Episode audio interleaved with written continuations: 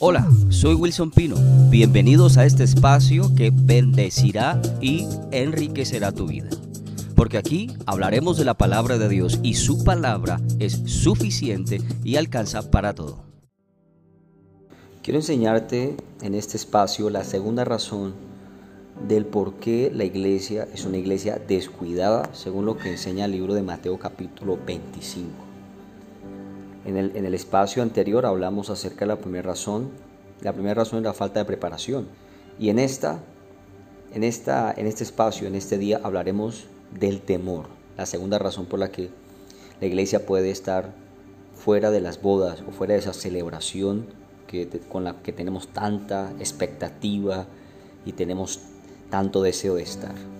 Es el temor. Más adelante en los pasajes, más adelante mismo de Mateo, en el verso 25 Jesús enseña otra parábola acerca de un hombre que reparte cierta cantidad de dinero y que espera que esa gente multiplique el dinero, lo que él puso en las manos.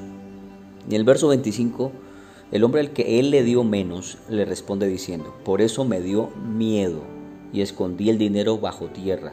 Aquí le devuelvo exactamente sus mil monedas. Resulta que este tipo había enterrado las mil, monedas porque había sentido miedo. Y esta es una de las razones por las que la iglesia es una iglesia descuidada, por temor, por miedo al rechazo por anunciar la fe, por anunciar quién tú eres en Dios, temor por no cumplir las expectativas, límites en la mente o límites mentales que nos impiden creer en las promesas del Señor. Imagínate esta escena. Está un hombre alto, un hombre fuerte, armado, gritando desde una montaña al pueblo de Israel, diciéndole que eran cobardes, que le envíen al valiente, al hombre más fuerte, al más temerario, para que peleen uno a uno con él. La Biblia dice que este tipo había amedrantado al pueblo de Israel con esos gritos todos los días, se paraba y maldecía y gritaba. Y dentro de esas palabras que este tipo decía, le decía al pueblo que eran un una partida de cobardes. Tremendo, ¿no? Cómo las palabras pueden atemorizarnos tanto. Son solo palabras, pero tienen el poder para limitarnos, para detenernos, para hacernos creer mentiras como si fueran verdades. ¿Cómo venció David ese temor? Imagínate que David aparece en la cena. Y entonces David dice, ¿qué es todo este drama que está pasando? Pero cuando tú lees la palabra, tú te das cuenta que lo primero que hace David, se para en el campo de la batalla y David dice palabras como estas. David le dice, hoy mismo Jehová entregará tu, vida en mis manos y hoy mismo te cortaré la cabeza. Uf, qué palabra, qué declaración. Entonces hay que entender algo poderoso y es que los temores primero se vencen con las palabras. Los miedos primero se vencen con las palabras, palabras llenas de confianza, palabras llenas de poder. Y ese poder viene de la palabra de Dios. Ese poder viene porque el Señor nos da de su confianza que está escrita en su palabra. Por eso tú y yo necesitamos aprender a vencer el temor, cualquiera que sea, soltando una palabra de fe. Por supuesto, una palabra que tenga ese respaldo divino, ese respaldo del Señor, que es su palabra escrita.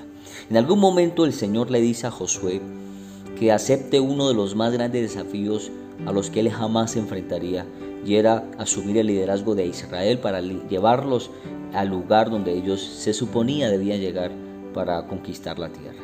Y el Señor antes de eso le da esta palabra a Josué y le dice, yo estaré contigo así como estuve con Moisés.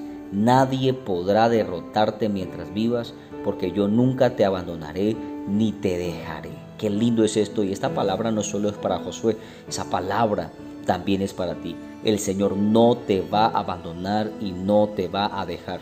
No te lo dice un hombre, te lo dice el creador del universo. El verso 6 dice, sé fuerte y valiente, porque tú guiarás a este pueblo para que pueda tomar la tierra que yo prometí a sus antepasados pero tienes que ser fuerte y valiente, obedeciendo los mandamientos que te dio mi siervo Moisés, y te mantienes fiel a ellos, triunfarás donde quiera que vayas.